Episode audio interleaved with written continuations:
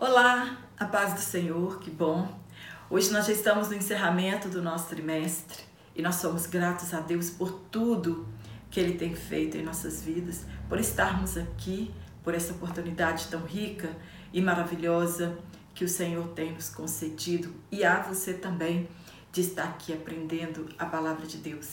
Eu quero agradecer o carinho de todos os irmãos, de todas as irmãs, pelas dicas, pelo feedback, pelo carinho, pelos abraços, pelas orações, por você que esteve comigo aqui em todo este trimestre, todas as semanas, você esteve aqui no meu canal, compartilhou as minhas aulas em suas redes sociais, comentou, curtiu. Quanto mais você comenta nas minhas aulas, mais o meu canal sobe, o YouTube sugere meu vídeo para outras pessoas. Quanto mais você curtir as minhas aulas, mais o meu canal também crescerá e chegará ao alcance de outras pessoas. Então eu preciso do envolvimento de cada irmão, de cada irmã aqui no meu canal, para que eu também possa contribuir com outras pessoas. E eu sou muito grata a Deus por contribuir, por tudo que Ele tem feito na minha vida. E acredito que você também é grato por tudo que Deus tem feito em sua vida. E também de uma forma singular, eu tenho apresentado os irmãos do meu canal que têm pedido oração que Deus da pessoa de Jesus Cristo continue abençoando a sua vida. E comenta aqui dizendo qual lição você mais gostou, o que você tirou de proveito deste trimestre tão maravilhoso. Eu acredito que o Espírito Santo de Deus falou muito conosco durante esse trimestre, apesar que nós já estudamos essa lição no passado, mas sempre o Espírito Santo traz coisas novas para nós e nós crescemos como pessoa, nós crescemos como membro do corpo de Cristo e nós crescemos como irmãos dentro desta igreja a qual nós fomos chamados para fazer parte. Para você que está aqui pela primeira vez, eu sou Jane Martins de Souza, sou professora, também sou superintendente de escola bíblica dominical. E se é a sua primeira vez aqui no meu canal, escreva que é a sua primeira vez e seja bem-vindo, seja bem-vinda aqui no meu canal. Fique comigo porque nós vamos aprender muito nesta última lição deste trimestre que com pesar nós estamos encerrando porque nós aprendemos muito com a palavra de Deus. Hoje na lição de número 13, nós vamos falar sobre a multiforme sabedoria de Deus. Deus ele tem a sua maneira especial e particular e diversificada de trabalhar no meio do seu povo e também, por que não dizer, na humanidade. E os textos tomados por base estão em Efésios capítulo 3, versículo 8 a 10 e também 1 Pedro capítulo 4, versículos 7 a 10. Se você já estudou ou leu, né, assistiu as minhas aulas aos Efésios, essa lição é, nós vamos falar um pouco, muito daquilo que nós já falamos sobre a carta do apóstolo Paulo à igreja que estava em Éfeso. Nós vamos aprender o que é a multiforme sabedoria de Deus, nós vamos aprender o que é a multiforme graça de Deus, os mistérios que estiveram ocultos e que foram revelados somente no Novo Testamento. Multiforme quer dizer variada, complexo ou de múltiplas faces. Mas então, por que o apóstolo Paulo falou a este respeito? Na carta aos Efésios, Paulo faz uma das revelações mais avassaladoras se tratando do mundo judaico. É, as cartas, a mensagem e a pregação dos apóstolos, dos discípulos e também de Paulo surpreendeu aquela geração do tempo da igreja primitiva. Ele fala de mistérios que estiveram ocultos no Antigo Testamento. É, ele fala das profecias que se cumpriram no Novo Testamento, mas que alguns mistérios estavam ocultos em Deus e outros mistérios estavam ocultos em Cristo.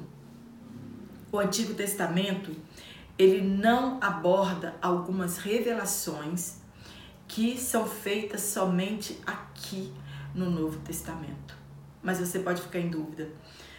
Então Deus omitiu alguma coisa no Antigo Testamento e que só foi revelado no Novo Testamento? Sim, algumas promessas, alguns mistérios, eles estiveram ocultos no Antigo Testamento, que nós só aprendemos no Novo Testamento. Que mistérios são esses? E o Espírito Santo de Deus deu a revelação para o apóstolo Paulo e também para os apóstolos de Jesus com o passar do tempo. Os judeus, por profecias, eles sabiam que a salvação seria estendida aos gentios, mas eles imaginavam que essa salvação que alcançaria os gentios, eles continuariam subordinados à nação de Israel.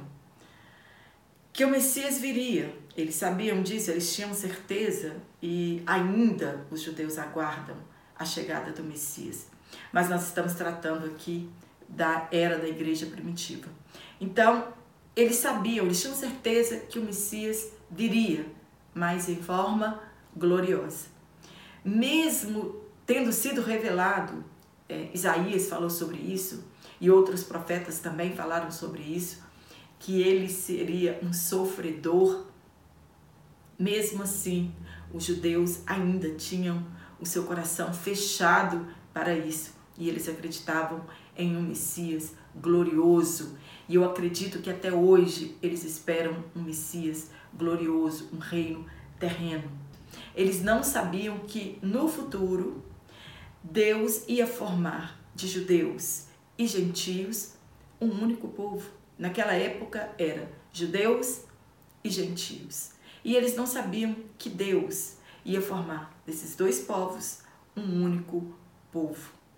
A igreja, ela é um mistério oculto em Jesus Cristo. Foi ele que estabeleceu a igreja aqui na terra. A igreja, ela não existia no passado. Ela existia somente na eternidade, nos projetos de Deus. Mas quem veio aqui e estabeleceu a igreja foi o próprio Senhor Jesus Cristo. E agora este mistério estava sendo revelado pelo apóstolo Paulo e os demais apóstolos. Este mistério da igreja e de uma nova humanidade, ele não estava é, à disposição dos leitores do Antigo Testamento. Ele não estava à disposição para aquelas pessoas que tinham somente o Antigo Testamento é, para se basearem. A formação de um novo povo, de uma nova humanidade. Os gentios co-herdeiros com Israel, membros do mesmo corpo e coparticipantes da promessa em Cristo Jesus. Paulo então lembra que Deus o chamou para revelar este aspecto inesperado do plano de Deus. E este propósito divino, ele é chamado de multiforme projeto de Deus. A sabedoria de Deus em muitas faces. Os judeus jamais, lendo o Pentateuco, lendo os profetas, lendo os livros históricos, eles jamais poderiam compreender ou ver com seus olhos que Deus formaria um novo povo, uma nova humanidade e que os gentios seriam co-herdeiros com eles. Hoje nós iremos discorrer sobre o propósito de Deus ao criar a igreja. Ou qual o propósito da igreja? A palavra igreja é eclesia. No conceito primordial, né, no primeiro conceito de igreja, é chamados para fora desta humanidade e ingressados em uma nova comunidade e ligados a outros que também entregaram suas vidas a Cristo, formando então um novo povo. Quando nós entramos, ingressamos nessa comunidade, nós vamos sendo ligados uns aos outros. Nós somos membros deste corpo invisível. Apesar que hoje, quando nós falamos é igreja, nós temos em mente a nossa igreja local, É, nós falamos, nós vamos para a igreja é, e muitas pessoas não voltam a esse conceito primordial que é somos chamados para fora, chamados para fora do pecado, para sermos ingressados em uma nova comunidade de salvos, uma comunidade de santos. Então, quando nós somos chamados para fora, nós começamos a fazer parte do corpo de Cristo, formado de várias etnias espalhadas por este mundo nós estudamos que toda essa diversidade de etnias e de culturas que é composta, né, composto o corpo de Cristo, parece como uma colcha de retalho colorida, né? Várias pessoas de vários lugares, de vários idiomas, de várias culturas e todos nós pertencentes a este mesmo corpo, que é o corpo invisível de Jesus Cristo. Nós somos chamados, é, a igreja tem um propósito.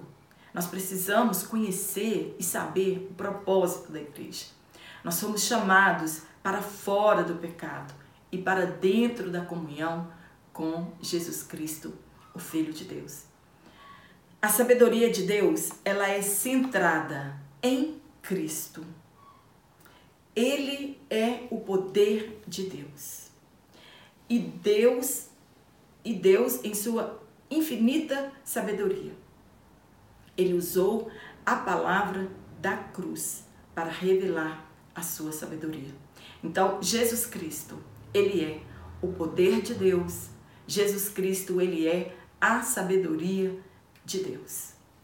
Então, Deus usou, né, com sabedoria, a palavra da cruz para revelar ao mundo o modo como o homem pode ser salvo. Então, agora, depois do mistério revelado, Deus pretende, pela igreja, através da igreja, que a multiforme sabedoria de Deus seja conhecida dos principados e potestades no céu. Nós vamos falar no terceiro tópico a respeito disso. A multiforme sabedoria de Deus, ela é reconhecida nas coisas criadas quando nós olhamos para este universo, nós vemos a multiforme sabedoria de Deus.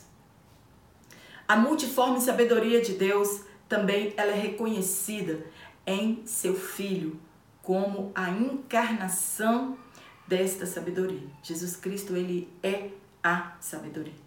E agora também na igreja, a multissabedoria de Deus pode ser é, revelada por intermédio da igreja. Paulo foi um condutor da revelação aos gentios. Ele foi chamado para anunciar o evangelho aos gentios. No que se refere à multiforme sabedoria de Deus. Povos de todas as etnias e culturas. Assim também, a igreja é, será um condutor da revelação nos reinos celestiais no que se refere a sabedoria de Deus. A igreja, ela revela a sabedoria de Deus para as potestades celestiais. A sabedoria de Deus, ela é manifesta por intermédio da igreja também.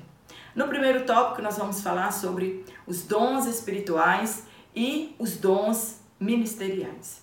Primeiro ponto, eles são diversos. Tanto os dons espirituais quanto os dons ministeriais, eles são diversos. A diversidade destes dons é segundo a multiforme graça de Deus concedido às pessoas. Nós sabemos que charisma é dom. E aqui é segundo a multiforme, né? Que essa graça também, ela é um charisma de Deus. Então, é por intermédio dessa multiforme graça de Deus que os dons, tanto espirituais quanto os ministeriais, são concedidos às pessoas. Tanto na congregação, para a edificação do povo de Deus e para expressar o amor de Deus e o nosso amor a outras pessoas. Nós já estudamos sobre estes dons, por isso nós não vamos aprofundar um pouquinho sobre eles ao longo deste trimestre. Nós já sabemos que as listas encontradas em alguns textos bíblicos, eles não esgotam a relação dos dons dados à igreja.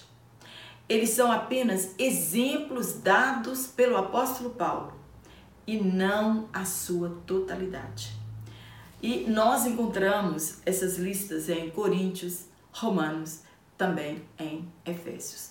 Mas Hebreus, Timóteo, nós também encontramos falando, e nas cartas de Pedro, nós também encontramos falando a respeito dos dons. E na primeira carta de Pedro, ele nos exorta a administrar aos outros o dom como recebemos, como bons despenseiros da multiforme graça de Deus. Paulo, ele fala sobre a multiforme sabedoria de Deus. E Pedro, ele traz sobre a multiforme graça de Deus. Estes são dons na esfera congregacional. Isto é, é o Espírito Santo que reparte como quer estes dons no meio da congregação. E em Efésios, vemos os dons espirituais na esfera ministerial. Pessoas dadas como dons para a igreja. Não são para todos. Nós sabemos que os dons ministeriais, eles não são para todos. O mesmo apóstolo Paulo ele diz: nem todos são profetas, nem todos são doutores, nem todos são mestres, nem todos são pastores. Então, os dons não são para todos, são para aqueles a quem Deus chamar, a quem o Espírito Santo separar para este ofício. E em Timóteo, na carta de Paulo a Timóteo, Paulo ele escreve a este jovem que ele desperte o dom que há nele, né? O dom de Deus que há nele, para que foi confirmado pela imposição de mãos do apóstolo Paulo. A variada graça de Deus, ela satisfaz todas as necessidades da igreja, tanto a igreja invisível quanto da igreja local. E estes dons, tanto espirituais quanto ministeriais, são manifestos nas mais variadas comunidades cristãs espalhadas pelo mundo. Estes dons espirituais, ministeriais, eles não são propriedade privada de um único ministério, de uma única denominação. Mas Deus, em sua multiforme graça, em sua multiforme sabedoria, distribuiu todos estes dons para todo este povo salvo que fazem parte do corpo de Cristo, espalhados por este mundo. O ponto 3: dádivas do Pai. Quais são as dádivas de Deus para a igreja? Quais são as dádivas de Deus para nós? Além dos dons que nós estamos falando, Deus ele dá outras dádivas para que o evangelho seja anunciado a todas as pessoas. Primeiro, ele dá a dádiva do amor. A maior expressão de amor conhecida toda a história da humanidade é que Deus enviou o seu único filho para morrer em nosso lugar. E a escritura diz: de tal maneira. Que paradoxo. Jesus ele teve de morrer para que o homem pudesse nascer de novo. A morte de Jesus, ela trouxe vida para todos nós. Então, quando o escritor usa eh, esse texto, né, essa força de expressão, de tal maneira, é que não existe nenhuma palavra no nosso vocabulário que possa expressar a forma, a grandiosidade deste amor de Deus para com a humanidade. E este amor incondicional, tanto de Deus com, quanto de Jesus Cristo, ele nos desafia a amar aos nossos inimigos. Mas crentes têm inimigos? Não, nós não temos inimigos. Mas muitas pessoas se fazem nossos inimigos por causa da cruz de Cristo. Nós mesmos não podemos ter inimigos, odiar as pessoas, ter raiz de amargura, nós não podemos. Mas infelizmente, muitas pessoas declaram inimigos da cruz e por causa da cruz de Cristo declaram nossos inimigos. Então, infelizmente, muitos cristãos têm muitos inimigos. E nós deve, a Bíblia nos ensina que nós devemos amar a estes, entre aspas, inimigos e amar estas pessoas que nos odeiam. Nós precisamos amar nosso próximo, independente de quem ele seja. Jesus diz que aos discípulos, e isso é para os nossos dias também, que nós seremos conhecidos não por causa dos nossos grandes feitos, mas por causa do amor uns com os outros. Foi isso que ele disse aos seus discípulos. Vocês serão conhecidos se vos amardes uns aos outros, por causa do amor que está entre vocês. C. A dádiva da filiação divina.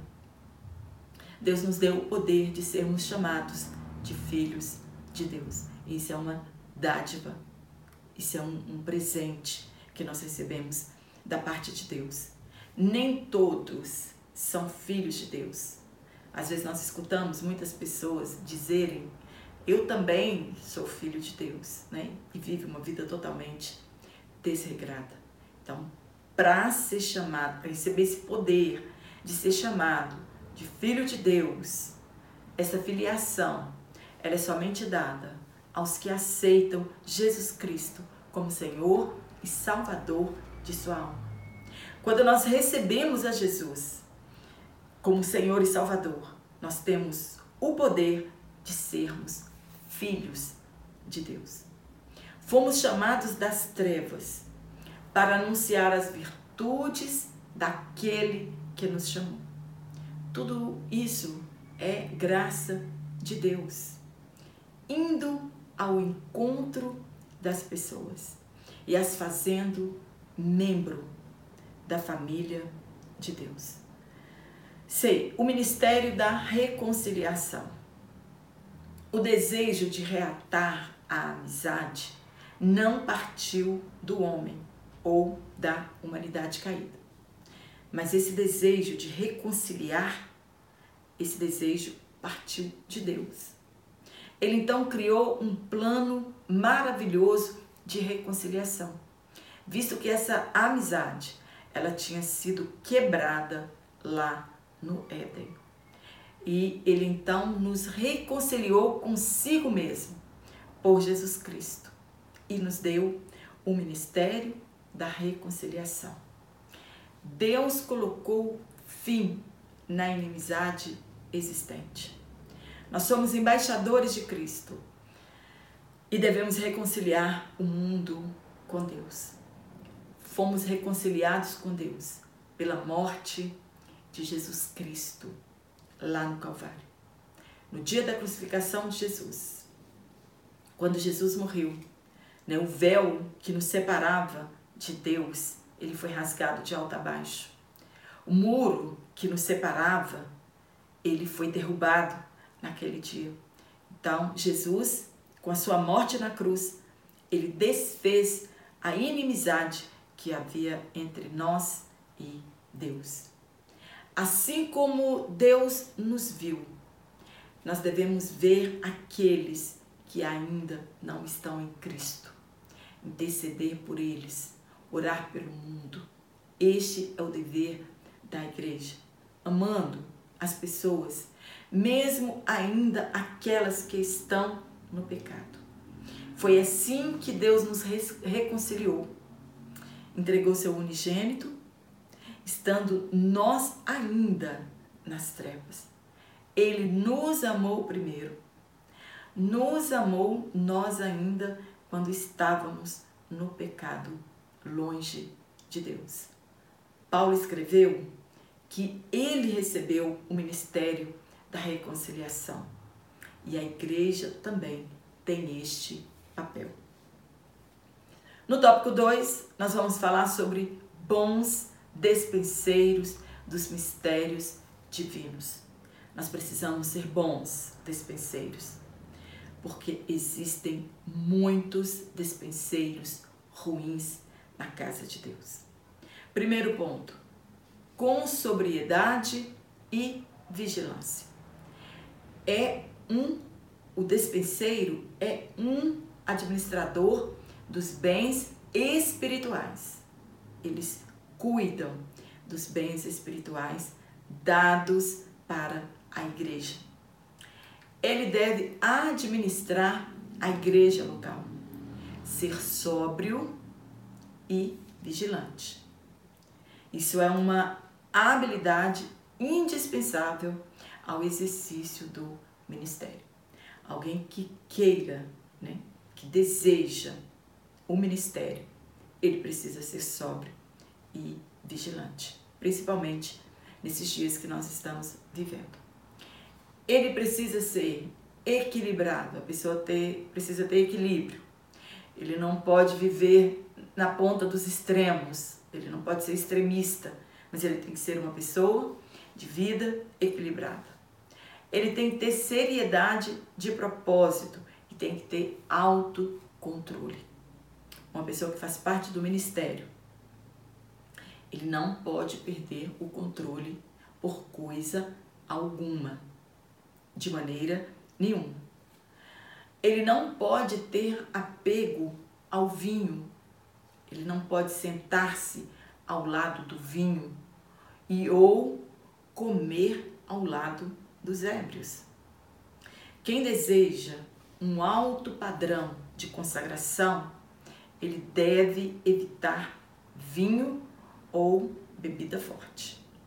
Não era próprio dos reis beberem vinho e nem dos sacerdotes.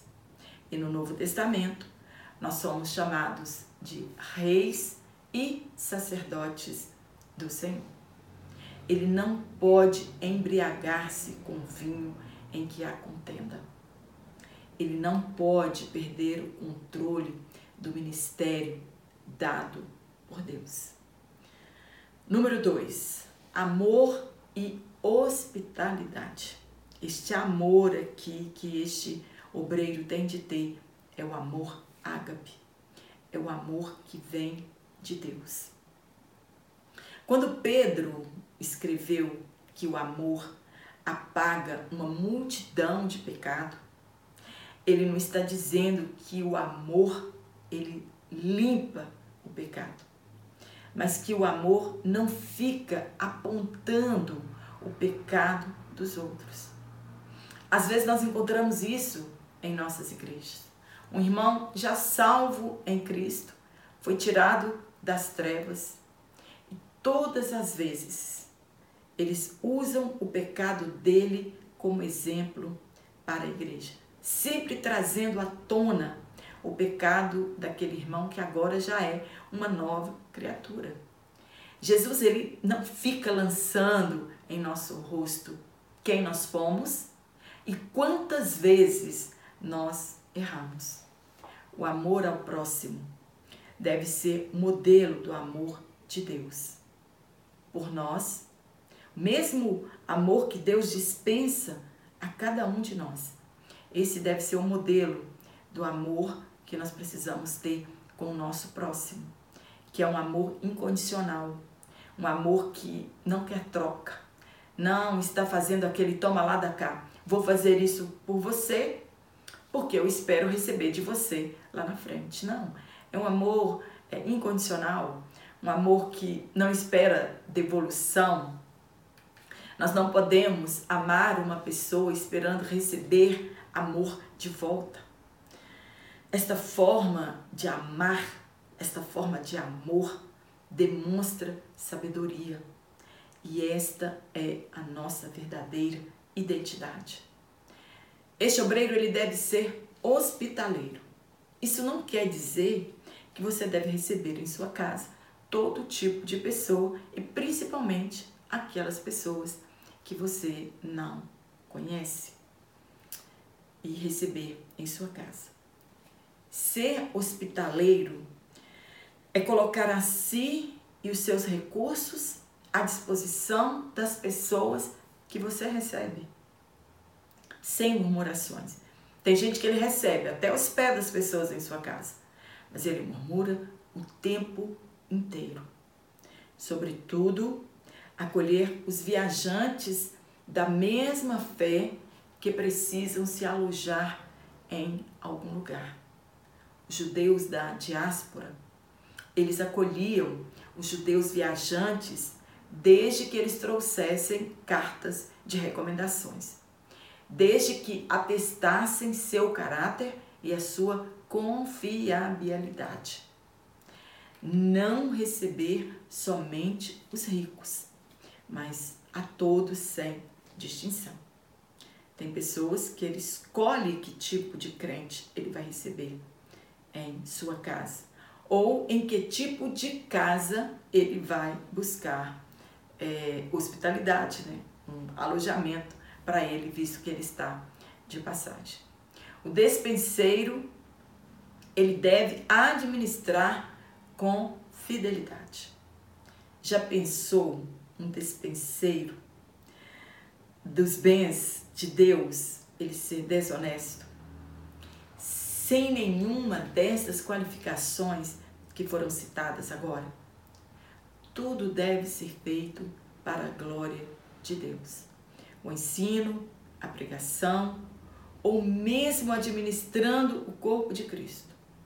Tudo é graça de Deus. Nós precisamos lembrar que nada é nosso, nada foi adquirido por mérito, nada foi adquirido por esforço, tudo é graça de Deus.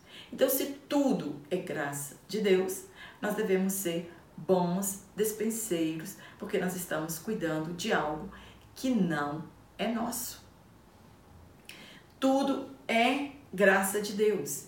E ai daquele que tentar usurpar da graça de Deus.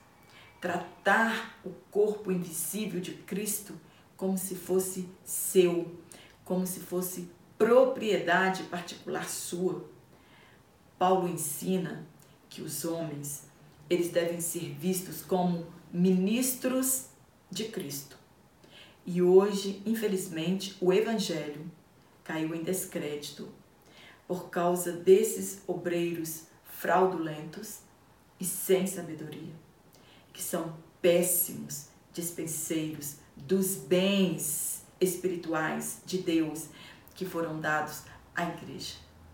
A igreja tem de cumprir o seu papel e revelar a multiforme sabedoria de Deus e a multiforme graça de Deus.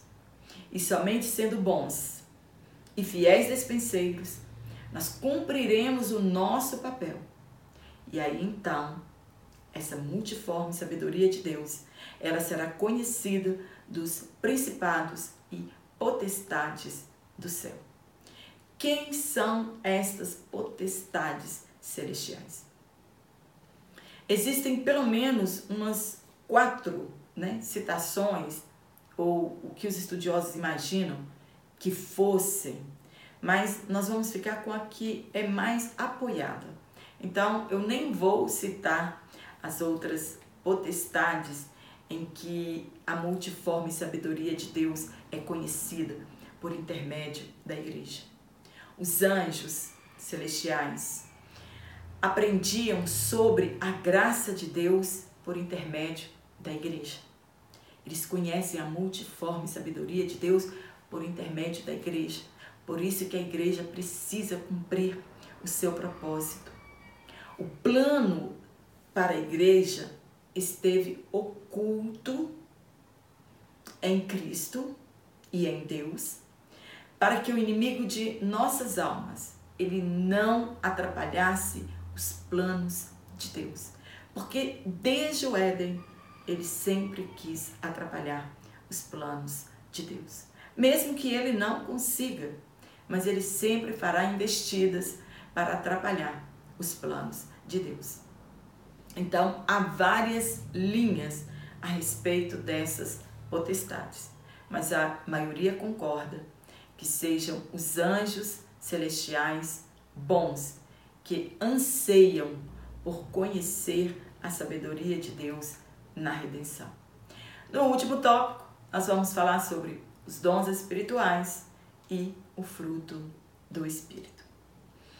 Primeiro ponto, a necessidade dos dons espirituais.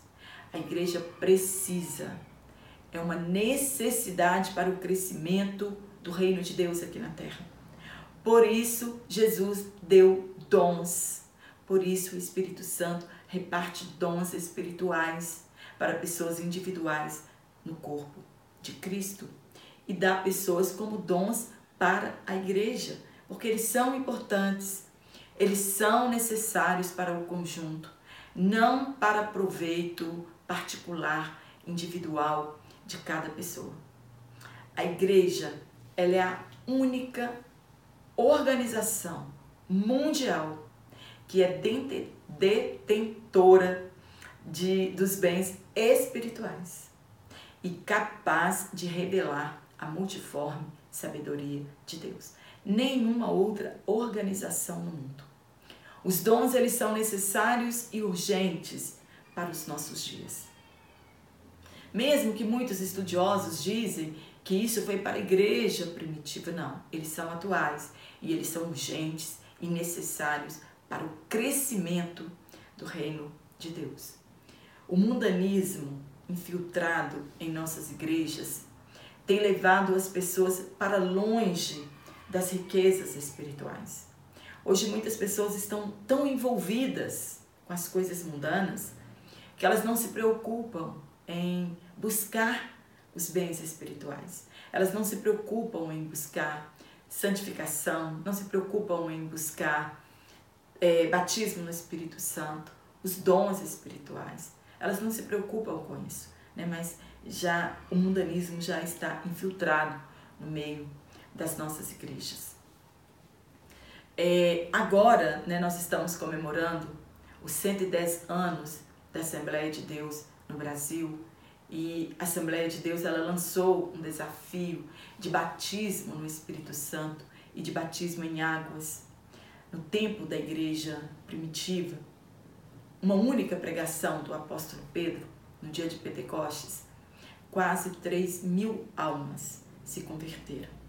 E hoje é necessário cerca de 3 mil crentes para ganhar uma alma.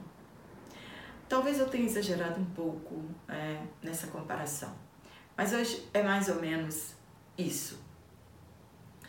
Mas aquela igreja era uma igreja compromissada com a pregação do Evangelho. Era uma igreja compromissada com a santidade. Era uma igreja compromissada com as qualificações dos obreiros, com a vida espiritual da igreja.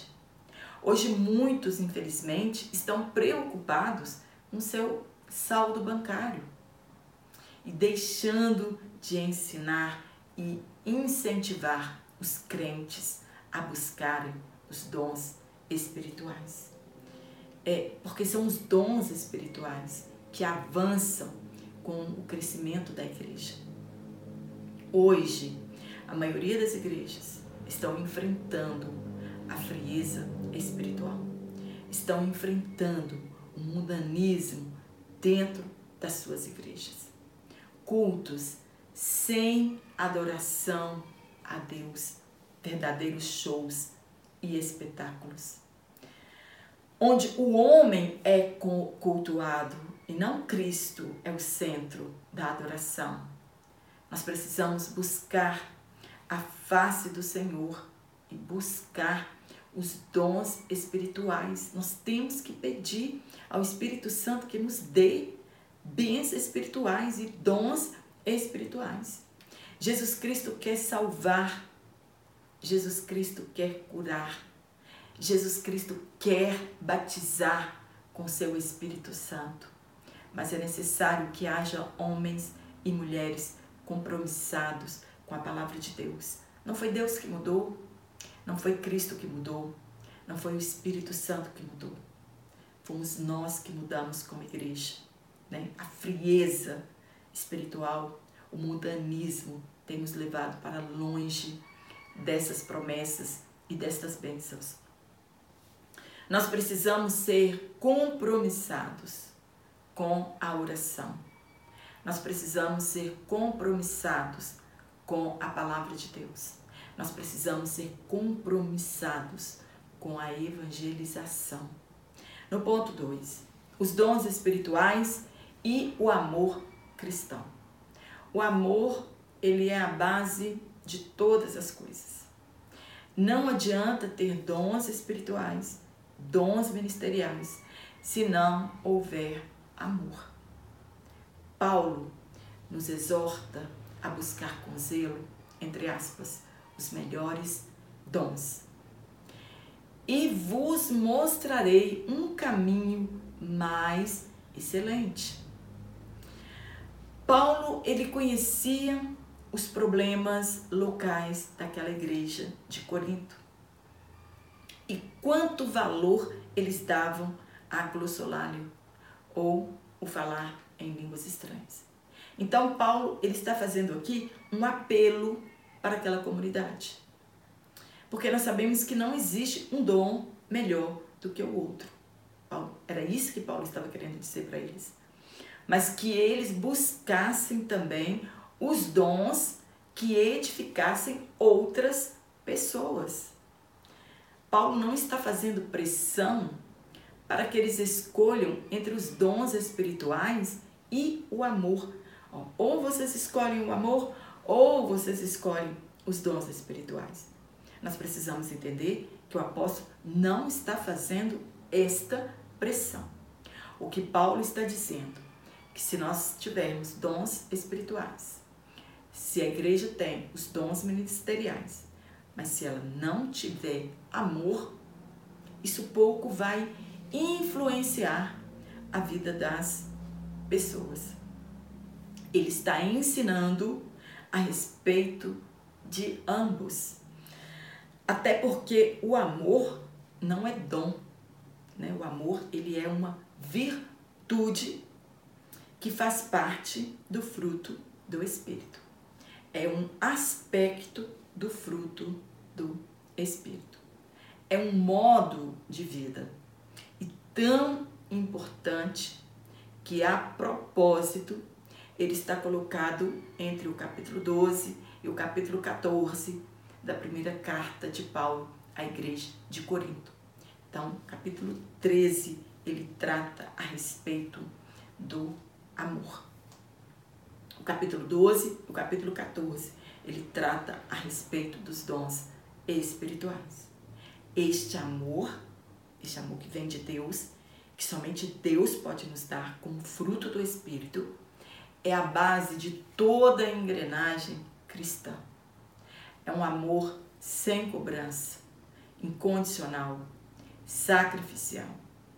Se não houver o amor cristão, não é a igreja não é beneficiada mesmo que os dons não sejam anulados por falta de amor. Mas a igreja não vai ser beneficiada sem o amor.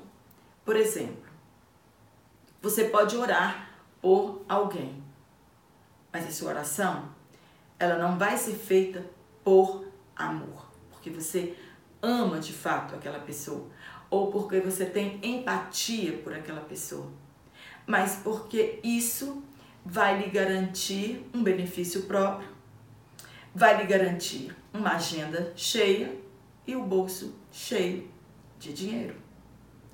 Alguém pode ser curado, mas você não será beneficiado com esse gesto, porque não houve amor. apenas interesse próprio. Paulo então ensina que sem o amor não adianta ter os dons. Terceiro ponto, a necessidade do fruto do Espírito. O fruto do Espírito é a garantia da nossa salvação.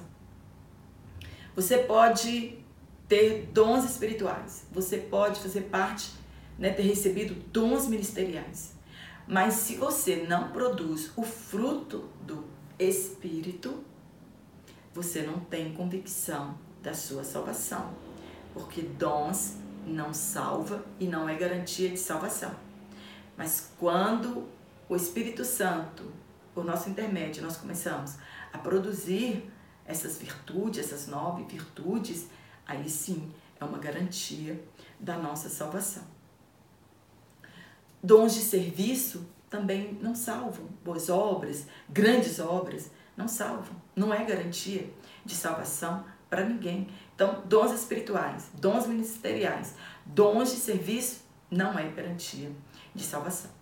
O fruto do Espírito é a obra que o Espírito Santo faz em nós, nos transformando em uma nova criatura. Não é o que faço, mas é a obra que ele opera em nós. Não é por esforço.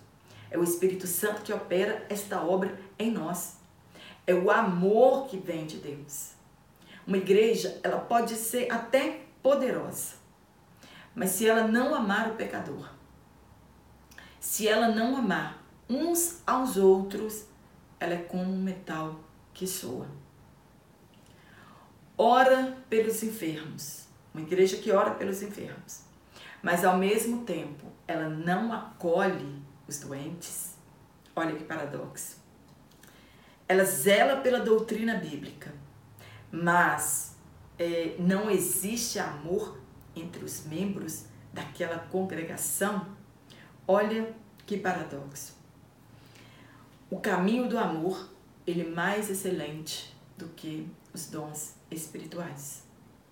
Pois quem ama sofre, é benigno, não é invejoso, não trata com leviandade, não se ensoberbece, não porta com indecência, não busca seus interesses, não se irrita e não suspeita mal.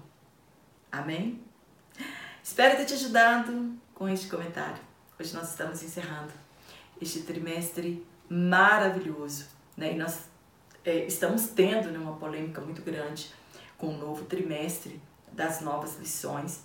Infelizmente, muitas regiões elas não estarão praticando a mesma lição da CPAD. Então, infelizmente, muitas pessoas nós não vamos poder ajudar nesse trimestre, porque eu estarei comentando aqui a lição da CPAD, até porque a nossa igreja local, ela vai, nós vamos estudar esta lição. Então, para você que não vai estudar a nossa lição, né? Eu sinto muito não poder contribuir durante esse trimestre com você na sua classe, né? Mas no quarto trimestre, se Deus assim nos permitir, nós estaremos comentando uma única lição. Eu acredito que não são muitas regiões. Se você não, não vai estudar essa próxima lição da CPAD, fala aqui nos comentários né, que lição que você vai estudar. De repente, nós já temos até essa lição gravada aqui no nosso canal e nós vamos poder te ajudar de uma forma também. Mas não sabemos. E eu quero mandar um abraço aqui para os irmãos que me pediram. Irmã Jane, manda um abraço para mim. E aí eu quero mandar aqui um abraço para o nosso irmão Misael Xavier e para os irmãos da D Plenitude da Amazônia, Estrada de Touro Bravo, em Nova Benfica, em Benevides, no Pará. Também para nossa irmã Maria Tereza e nossa irmã Maria José, estão sempre aqui no meu canal de Santana, em Nazaré da Mata, em Pernambuco. Também para meu querido amigo e pastor, pastor Jorvali da Silva, já virou meu amigo, né? Considero muito. Ele é o presidente da AD Anchieta Litoral, Sul, Litoral Sul, Capixaba, no Espírito Santo. Tá aqui o abraço, Pastor Javali. E também quero mandar um beijo. A irmã Eliane falou, irmã Jane, manda um beijo. Então tá aqui, um beijo para Eliane Vitória e sua família em Pinheiro, no Maranhão. E um abraço para todos os nossos irmãos, para todas as nossas irmãs, para você que está aqui toda semana. Que Deus, na pessoa de Jesus Cristo, né, te abençoe, te abençoe no seu ministério, te dê graça e sabedoria para esse chamado tão maravilhoso que é o chamado do ensino, e somente com a presença do Espírito Santo em nossas vidas nós podemos continuar neste ministério do ensino, que é um aprendizado para as nossas vidas. Eu te aguardo aqui na nossa próxima aula, no nosso novo trimestre, se Deus assim nos permitir. Então.